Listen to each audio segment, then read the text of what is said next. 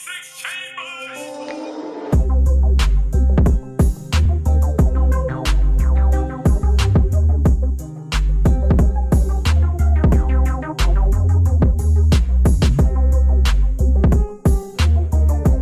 métele una vaina, un twist, ¿sí? Ok, ¿Sí? ok. Dale, pues, voy. Bienvenidos al episodio número 13. Mientras más me lo mamas. Papá, soy gay, perdón.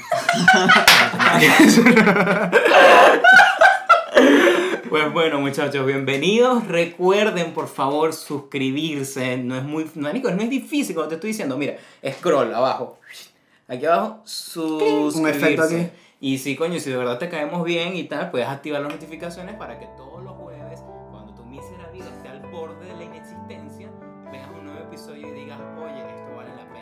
mano, esta, esta intro que hicimos ahorita, ¿esta sí va ahí? ¿Sí? La gente, la gente no entiende el chiste. ¿Por qué? Bueno, X. ¿Cuál chiste, weón? Bueno, chicos, bienvenidos a otra vez al episodio de la treceava cámara. Tercera cámara, treceava, ¿entendieron? Pero bueno, eh, la verdad no tenemos ningún tema para empezar. Coño, pero a mí sí tengo una vaina que me indignó burda, ¿Qué, marico. De... Les puedo avisar que si estamos en la tercera cámara del infierno, aquí le tenemos un lugar especial, acondicionado junto a una cantidad de... ¿Qué podemos decir nosotros? Lava ardiente, reggaetón y vallenato, todo volumen, atormentándote a toda persona que publique y haga maltrato hacia los animales. Y lo que más me indigna es que la red social líder por defecto a nivel mundial como Instagram sea una plataforma que permite que hayan cosas como esta y no uno puede subir un desnudo porque la vaina te lo baja en el momento. Aquí voy a poner un capture específicamente de que uh, uh, salió en Twitter alguien denunciando, creo que fue Boston Reds, hablando de que había una cuenta donde subía, tenía múltiples cuentas que seguían también y mucha, como una comunidad que convertía el mismo contenido de gente que hacía maltratos hacia los animales. Entonces yo vení, vi, vení, vení, Vení. boludo. Yo vení. Y cuando hablamos de maltrato animal, no estamos hablando de. De ah, el gato volador. Si todos recuerdan al No, gato no, volador. Coño, qué el video, esa no la canción. No, si este fue chimbo. Y lo peor es que ya hay, algunas dicen que pruebas, no se sabe, no estamos acusando a nadie, de que el dueño de esta cuenta, estamos hablando de una cuenta de Instagram que subió un video, Unos. Unos unos dos, tres, videos cuatro, eh, maltratando a un perrito chiquito muy feo. Gaticos y vaina. Estamos hablando de mutilación. Exacto. Y este, dicen que en realidad es un niño chileno que. eh, no sé si ustedes llegaron a ver el video de un niño chileno exactamente hace como tres años. De que agarraba a un gato y medio que lo lanzaba para allá. ¿Sí? para No, allá. yo no lo vi. Bueno, A mí esas cosas ahora me mortifican muchísimo. Y lo que más me indigna es que denuncié la cuenta y al segundo Instagram me dice que no pueden bajar el contenido porque cumple, no, no incumple las reglas de la plataforma. ¿Tú sí, eso, es una locura. Que se sa- Pero, ¿se sabe algo al respecto de por qué esto ocurre? ¿Hay, un, ¿Hay una información oficial o un medio oficial de Instagram o no que diga por qué esto ocurre? Ellos no han transmitido un No. comunicado como tal. A mí lo que me llegó fue una notificación diciendo que esto no tiene, no sale del reglamento como tal. Y yo, ¿qué? Ah, bueno, Sí, sí. ¿qué te puedo Está- decir? es, es bastante ácido. No, horrible, marico. Y como, y bueno, esto también viene siendo ma- más allá del tema. Eh, recuerden que nosotros estamos construyendo un sello. Este programa lo estamos haciendo con un ejemplar. Nosotros puedes consultarnos eh, para realizar un trato y poder, si quieres empezar un canal, quieres empezar a hacer contenido, nosotros nos encargamos de editarlo. Si te quieres abrir una página de Instagram y maltratar animal, no, mentira. Eso no. Tenemos una promoción para ti que te juro que no te va a lanzar por el puente del tren. Escríbenos, por favor. Please, no. Mira, hoy tenemos un tema que está excelente. Este, como digo, sin ánimos de, de, de, pro- de corroer odio por las redes, nos, este, queremos hablar sobre las fanaticadas. Queremos hatear. Sí, sí, realmente sí. Hateamos mucho, disculpen. Bueno, em, primero tenemos un artículo aquí bien interesante que cataloga y caracteriza las generaciones desde hace un tiempo hasta acá. Si podemos leerlo para ver. Claro, Primero, sí, ¿qué sí, generación sí. somos nosotros, marico? Yo nunca tengo claro ese beta, weón.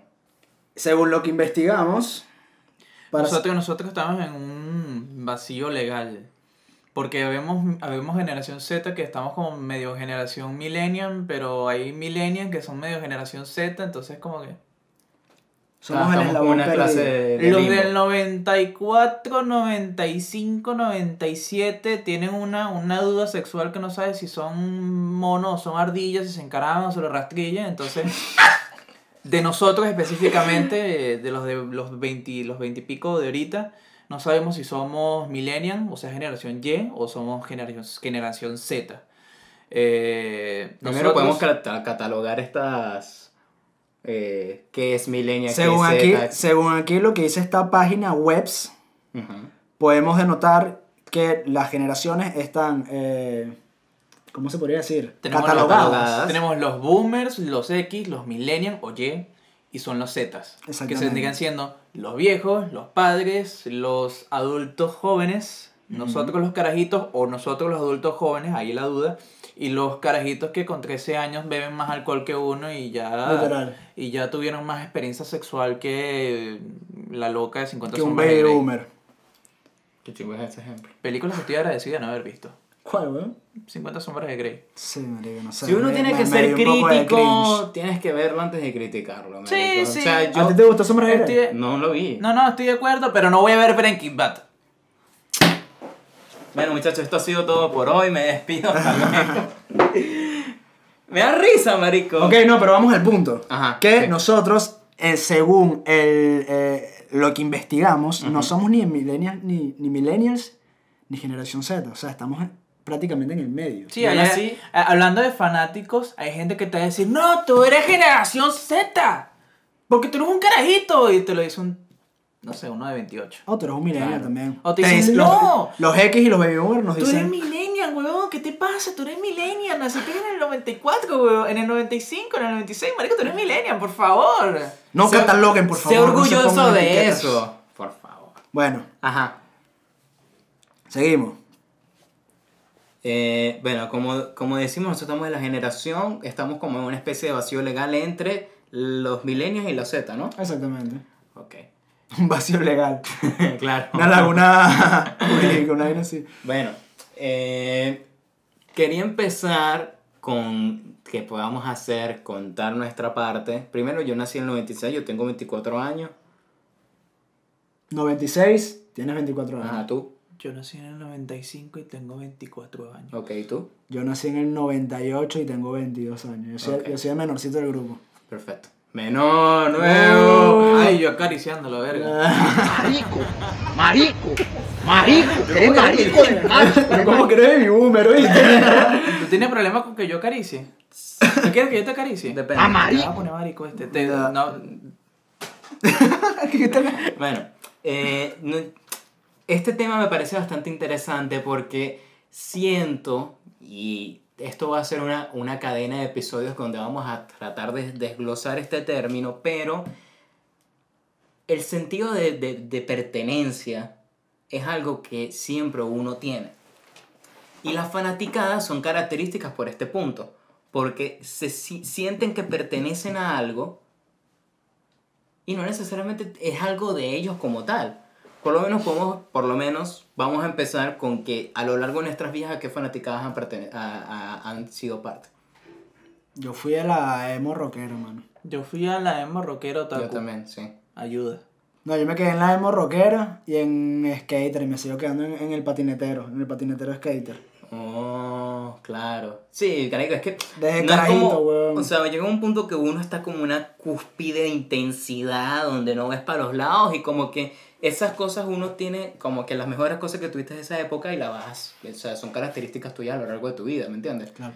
Cosas que forman tu carácter. Exactamente. Claro. Mira, yo empecé Te primero forjan. cuando era chiquito, yo era fanático estúpido del reggaetón. Yo escuchaba reggaetón. ¿Tú escuchabas reggaetón? marico. Tú eres, tú eres la persona a la que menos puedo sospechar de que escucha reggaetón.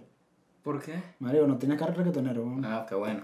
Este, cuando era niño, marico, yo ni siquiera bailaba, me aprendía todas las canciones y compraba todos los discos quemados que vendían, en, ¿sabes? En la... en la- Es que mezcladito reggaetón Eh, 2012. Ah, bueno. Que salía lo más nuevecito de personaje o así. Marico, mamá, ya que tú comentas, ¿por qué tú me haces hacer esas cosas, marico? Eso era lo que vendían en, la- en, la- en las calles, mano, que se abrían así. Te dan de tres, de Ajá. Era así huevón, trancado, Baila morena, baila morena. Huevón, Andrés y la mamá y que. Dale, hijo. Bueno. Vamos para acá, te la maro. Eh, después me di cuenta que estaba cagándola con mi vida y empecé, eh, cuando empecé a escuchar que si Linkin Park y tal, empecé a unirme a la fanaticada de esa onda que estuvo más o menos como en el 2006, 2005 de MTV, Fall Out Boy, My Chemical Romance y ahí empecé mi etapa emo. Eh, después de ahí me metí más cuando empecé a escuchar, o sea, primero eran las oleadas de estas bandas, después empecé a escuchar que si Metallica, Slayer, Anthrax. Creo que esa fue mi etapa cúspide de intensidad, de verdad. De rock and rollero. Sí, manico, no, come gato chimbo. Alguien llegaba a la casa a ponerme Led Zeppelin y yo se lo quitaba y le decía, marico, escucha Slayer. bueno, y después de eso pasé como una etapa medio híbrida donde empecé a escuchar el rap, tal, medio géneros electrónicos. Y ahora soy una mezcla de todos esos y no me considero... Claro, pero siempre en la historia, más que todo de Venezuela, diría que puede pasar en todos los países, en realidad siempre están estas fanaticadas, estos como, yo les diría como tribus urbanas, por decirlo así. Y tenemos algunos aquí, de los cuales me gustaría que toquemos un poco Marico. Estos tipos de tribus urbanas. Al, No. final, al final de cada tema te puedo tocar yo a ti. Y yo iba a decir así que toquemos a toda esta tribu urbana y que no, por favor, no toquen a la gente. Dios santo. Mira, podemos empezar... Mira, esto es un tono constructivo y espero que no se ofendan, porfa, please. No, Y yo si los odio así- a todos, maricos. de- Váyanse a la mierda. No joda, prepárense. Exacto. Esto es un mensaje realmente con un mensaje tan subliminal que realmente no sabe a mierda todo lo que estamos a decir ahorita, pero bueno. Este. El masculino toyotero. Coño de la madre. Ese es el primero, porque, coño, hay que decir que son mayoría. Ay. Huevón, hermano. ¿Sonó? Ah, no. Vamos a ver si son los... Marico, ¿qué dijiste, dijiste, dijiste Toyotero. Bueno, este pico, ¿eh? esa es la craqueta. Huevón, esa es la craqueta. Bueno, pero con ahorita que estamos aquí en Argentina, fíjate que el, el toyotero se manifiesta en diferentes vehículos dependiendo de la zona. Como aquí no es una, ciudad- una ciudad que tenga para camioneta, está el chamo que tiene un, un Honda Civic de hace no sé cuántos años, tuneado con la bandera de Boca Juniors, ¿me entiendes? Es exactamente igual, ¿Te marico. parece? De Yo- bola. Yo diría que más el masculino toyotero se parece más al, al chetico. Al chetico. Al cheto. Eh... No, ese es el reggaetonero, vamos con otro ahorita. Ah, ¿en serio? Sí, ¿Te parece? claro. Ah, ok. Porque está el reggaetonero que pide Uber y está el toyotero que de verdad es primitivo, ¿me entiendes? Claro, claro, es verdad, es verdad. Bueno, este... La religión. Marico, esos son esas personas, marico, que de verdad no pasan de esa fase de que están pendientes de andar en un carro, una jeva, ir a la playa, que no sé qué, ¿sabes? Tipo, no, compadre, mujer que no jode es Toyota. ¿Qué? ¿Qué fue ese chiste, weón? Ahí que yo estoy hablando de ellos. Primera vez que escucho ese chiste, ¿cómo ¿No lo has escuchado?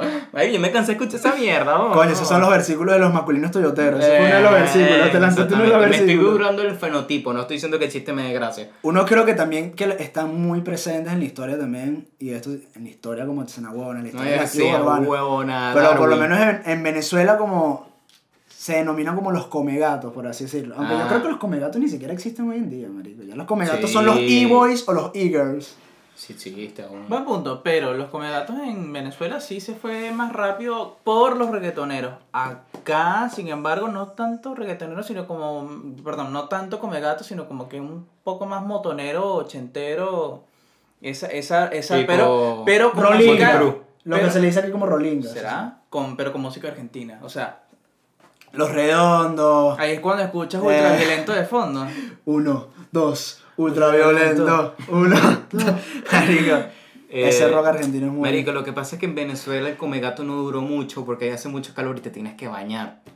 Entonces ya pierdes toda tu esencia. Aquí cuando es invierno la gente Entonces- no se baña y puede ser comegato verdaderamente. Entonces los otakus son gladiadores. Aunque mucho comegato que es otaku. Sí. Los otaku, Sí, eh, la, la cultura otaku en Latinoamérica es una cosa que le hizo un mal terrible a los comegatos. O sea, en cuanto a Que- su ya, personalidad, que- es decir, es decir, un comegato está eh, de lo clásico, está, tú lo ves que es una persona toda empiedrada hasta todos lados, y no estoy hablando de piedras malas, estoy hablando de- de No, ¿viste? Acá drogarse hace mucho. Este, pero cuando, cuando el, el metalero tocó el mundo de los otakus, empezó, empezaron a aparecer lo que nunca nadie se había esperado que en su momento daba demasiada risa, que era un carajo metalero bailándote el Hare Hare Yukai para los cultos de la virginidad. ¿Qué? Ah, una canción cualquiera. Ay, yo soy virgen porque no conozco eso. Hare Hare Yukai, Hare weón. Hare Yukai es el opening de, Mano, Haru- entonces- de Haruhi Suzumiya. Ajá, no, pero espérate un momento. Para Así la es. gente que no sabe, para la gente que no sabe, porque hay gente que nos ve que no saben ni siquiera qué es un otaku, ¿podrías explicarnos cómo luce un otaku? Pero fíjate que yo era ¿Qué es un otaku y nunca vi anime en esa época, marico. Eh, no, marico, el otaku es una persona que está interesada, eh, más específicamente hablando, en las caricaturas de carácter japonés. Los animes. Sí, también ven manga, son fanáticos de... Muy básicamente... adentrados. Muy básicamente son fanáticos de Naruto, son fanáticos de, de Dragon Ball, de Inuyasha, eso es lo, lo estereotípico, eso yo no lo considero de hecho otaku. Naruto y eso. Ese sin es más comercial. embargo, sin embargo, sin embargo, ya cuando vas a otro nivel, si, te, si alguien te dice que se terminó de ver todo Naruto y que no ha visto ninguna otra serie de anime más allá de, de Goku, de Goku, de Dragon Goku, Ball, si y- viste Goku. todo One Piece, hermano. Si hiciste One eso, Piece no ha terminado. One. Piece no ha terminado. Digo, ¿Qué? este, no sé si habrá nada. terminado One Piece. Por Dios, ya basta. Este, Es como el pana que sigue viendo eh, Walking Dead, weón. Por favor. Ese sí terminó. He visto gente Qué que, bueno. He visto gente que repitió ver la serie varias veces. Ay, porque si te, te ponen una continuación de Breaking Bad te la vas a perder. ¿Tú te la perderías? En realidad sí, ya, ya Walter murió. ¿Qué más? Sobrevive Walter por el... Por. Bueno, voy anunciando que este, este, este colectivo se ha disuelto en este momento en vivo. No, ya no quiero seguir compartiendo con ustedes. el camino fue Todo lo que venga de AMC referente a la saga de Breaking Bad, Better Call Saul, yo me lo como en el segundo. Antes de que nos volvamos a ir a... ¡Ah, marico! ¡Marico! ¡Marico! ¿Eres marico de? ¿Qué, pasa, ¿Qué pasa ahí, chinazo. Antes de que nos volvamos a ir a la miércoles, eh, Me me cayó por un minuto. para dejar clara la imagen del, del, Uno más y este capítulo va para por Jubo, ¿viste? No para YouTube, marico. del otaku metalero. Imagínate el tipo vestido de negro, tal, pulsera, chaqueta. A internet le va a encantar esto y le va a dar mucho cringe.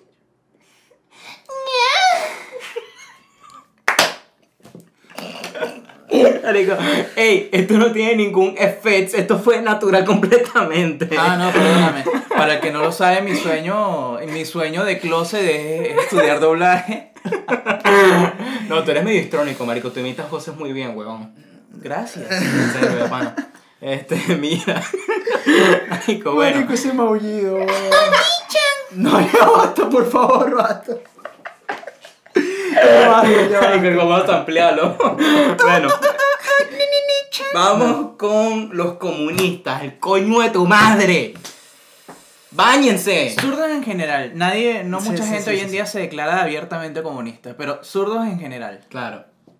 M- Marico, Yo báñense. diría gente, no estoy diciendo que soy comunistica, yo diría gente también fanática con su... Eh, Romantiza la izquierda. prefer- esa- no, no, con romantiza La izquierda, política, la política. Claro. Eh, eh.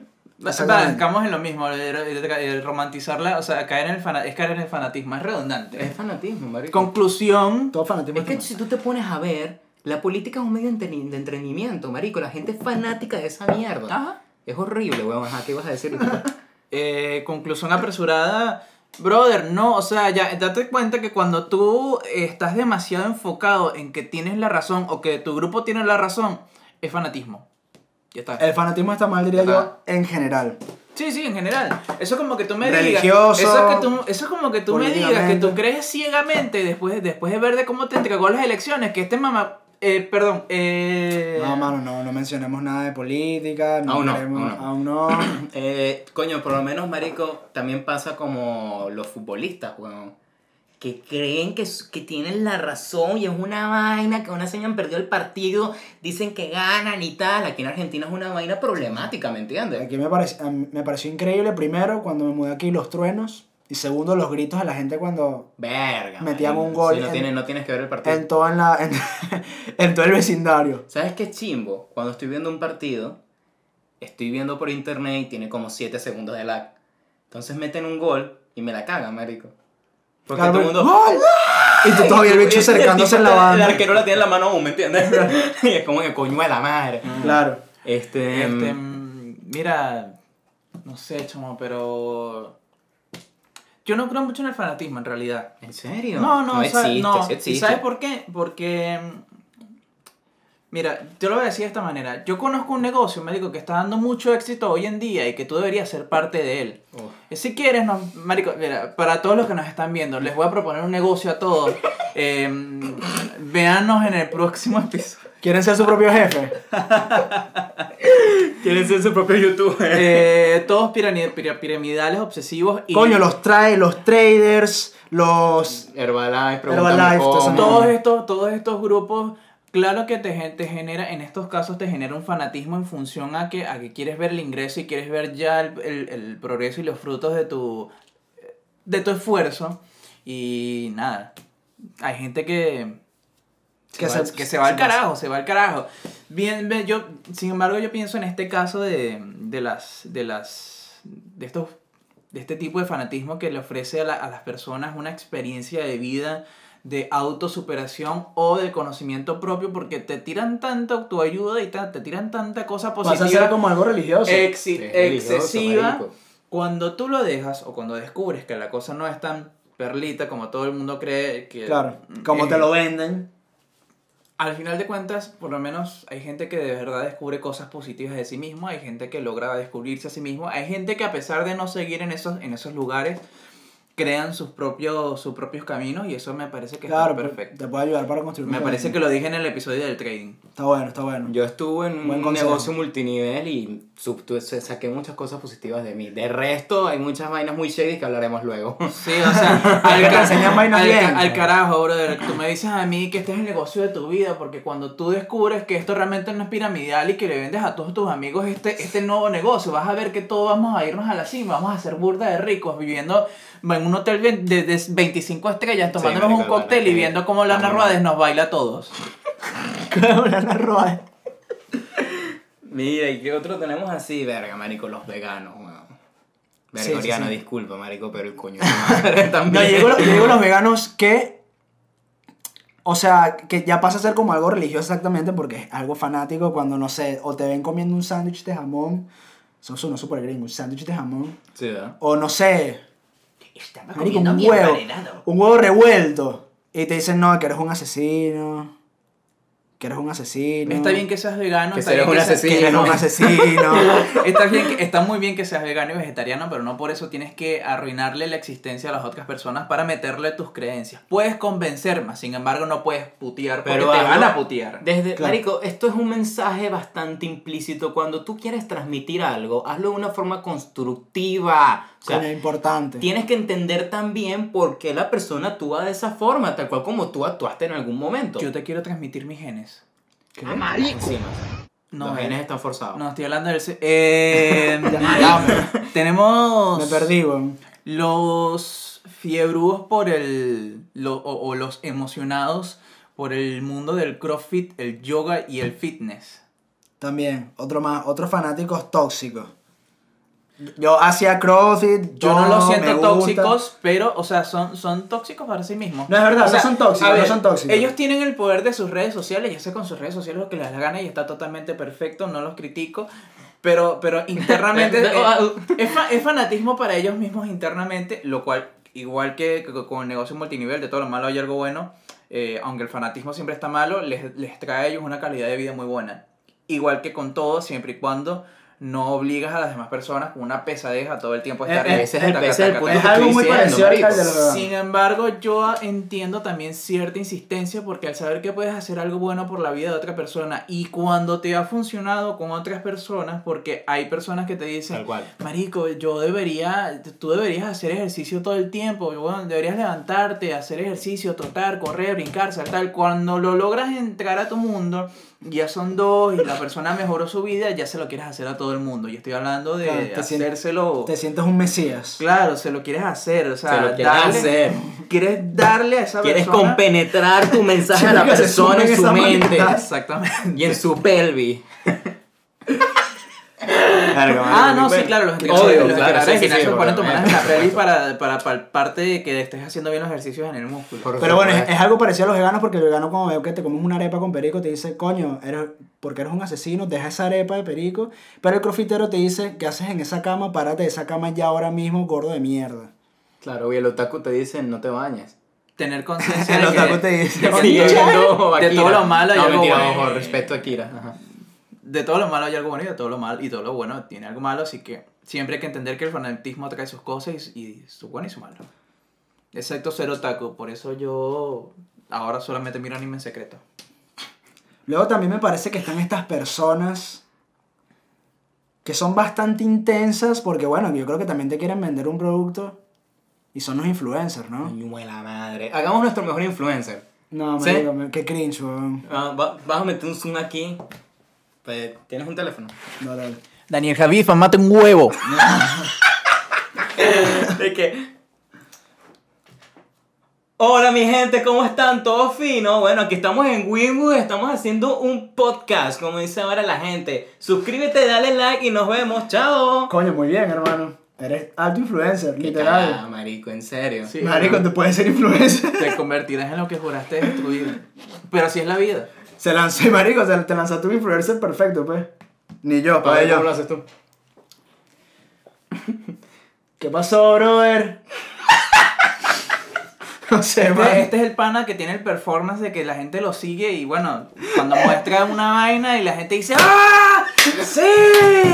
¡Salvador ha hablado, carajo! ¡Que vive España! ¿Qué pasó? Ay, ¿cómo eres? Ahora me veré a ver. Hola, ¿qué tal a todos mis amores? Aquí estoy con mi, con mi nueva ropa que me dio, me otorgó, me prestó para que ustedes la vean. La Arroba. tienda de ropa, arroba, tiendita cute, Palermo. punto tubano. Marico, lo hace falta el gif absurdo de... Swipe up. Yo no estoy en contra, ¿ok? No estoy en contra de los influencers. De los stickers. De- no, los stickers me encantan. I love stickers, pero. Marico. No, no, el influencer no. Y me que- va y me que- viene. es verdad. Si a mí un influencer me muy fastidia. delgada. Si a mí un influencer me fastidia, yo lo dejo de seguir. Claro. Porque el influencer pasa a ser un medio publicitario. Es verdad, deja de seguir. No, y por no lo general No, no lo y, que y por lo general un influencer está directamente proporcionado a su a su a su marca sí exacto es decir si yo sigo a Damián Cook y Damián Cook que es relativamente es un creador de contenido pero es relativamente influencer ¿Quién es Damián Cook? es un muchacho argentino que hace una cosa que se llama Historias Innecesarias, que hace un- unos videos muy interesantes sobre información de cosas que pasan en general en cualquier en varias partes del mundo, pero específicamente también mucho de Argentina. Habla sobre la, la, la- habla sobre muchas cosas interesantes. Ok. Publicidad. Coño, una publicidad ahí bastante. Llégate, Damián, te recibimos en la tercera Damián. Te cama. amo, de Por eso te, cobramos Te 0,50 amo, te amo. Dios, eres todo para mí, de verdad. El hecho es que el tipo, el tipo en un momento mejoró su estudio, su, su humilde estudio que tenía, se compró una silla, dio su, su cosa a la silla y todo el mundo le compró la silla. Mm. No, pero en general el tipo puede, o sea, soy una persona que hace fitness y si yo le hago promoción, le voy a hacer promoción a algo que tenga que ver con fitness, así que me parece muy bien. Si a mí me gusta hacer fitness y sigo a alguien que, que hace fitness, quizá esa persona me influencia, o sea, no hay nada que hablar de los influencers. Claro, que genuinamente yo Lo que la- considero que el influencer es esa persona que puede interpretar cualquier trabajo de marketer, sea consuma o no consuma el contenido. Marketer. Conclusión, aquí el único que se salva es el influencer, todos los demás son unas... eh, que ya caímos en que los influencers, en que los fanáticos, que ya caímos en que la... Marico se la guió. Hasta Roberto no Pero bueno, en responde. conclusión, diría yo que no estamos criticando ninguno de estos gustos ni nada. Pero revísense. No, no, no, pero que ser fanáticos de esto, o sea, fanatizarse, se podría decir. No sé si Todo extremo está mal. Todo extremo está mal. Todo extremo está Hay que tener un equilibrio. Yo les voy a decir algo para que cuando vayan a ver una película que hable sobre fanatismos en general, las películas te, te- se, se agarran de un punto fanático muy en específico en muchas ocasiones. Y dense cuenta cuando... cuando... Uy, los cinéfilos también son una ladilla, marico. No, no, pero por eso, no todo. No, Ah, yo pensaba que sí. no, chico, imagínate. Que no, marico, véanse la Hine, weón. No, Sí, mentira. marico, una ladilla, marico. Vete No, no, no es no es sacan ladilla. cualquier referencia. Andrés no es ladilla, Andrés no es ladilla. He Ajá. visto cinéfilos ladilla. Sí. Cuando hay películas que te... O sea, quiero que escuchen una cosa sobre las películas. Cuando las vean, analícenlas. También. Está bien disfrutarse la no, pero película. ese- Es otro tema, está Hay bueno para otro que- tema. Sí, no, sí, pero Cine. específicamente Dale hablando, like a este video. específicamente hablando sobre el fanatismo, cuando vean películas también de terror mucho, que Ujú. tienen que ver mucho con el culto, con el fanatismo, de, de cómo la gente se lleva a los extremos para unos extremos que se van al carajo por, por lograr un objetivo que al final no otorga lo que esperabas. Claro, obvio. Y eso era todo. Muchas Bueno, gracias. y para cerrar el episodio, quiero darle pie a que interactúen con nosotros. Eh, vamos, pueden colocarlo aquí en nuestros comentarios. Vamos a estar subiendo contenido en nuestras plataformas. Sobre un, Denos amor. el próximo episodio que se va a tratar sobre un documental que vi llamado The Social Dilemma. Se los recomiendo, está bastante interesante. Está, realmente creo que es una nueva fase de documentales que tienen tanto dramatización del contenido, personas que, te, que están entrevistadas y una narrativa bastante interesante. Fíjate que es algo bastante completo. Social Dilemma de Netflix. Exacto. Ahora, lo que quiero y necesito para nosotros es que las redes sociales, nosotros las vamos a analizar en el siguiente episodio, es una matiz bastante interesante. Que necesito que nuestras redes nos coloquen cómo hacer un proyecto interesante hoy en día sin usar las redes sociales. Verga, weón, pero una buena, hermano. pídele- Coméntame una forma. ¿Cómo se te ocurre a ti hacer un podcast o tener una canción, subir algo sin usar ni una sola red social? ¿Cómo haces para que sea chistoso? ¿Cómo haces para que exacto llegues a más personas? Eh, las redes sociales son ese medio. Para... Bueno, está difícil. Hasta yo lo voy a hacer, no te para tarea. Porque después de ver de Social Dilema, marico, yo quería borrar, yo quería botar el teléfono por la ventana, marico. Sí, yo también. Sí, Ayer no, la mitad. En serio. Bueno, está bueno para que lo hablemos en el próximo tema. Ajá, no nos Vemos el próximo jueves. Hasta luego. Bye bye, Mina. Y es que te. No, ya corta.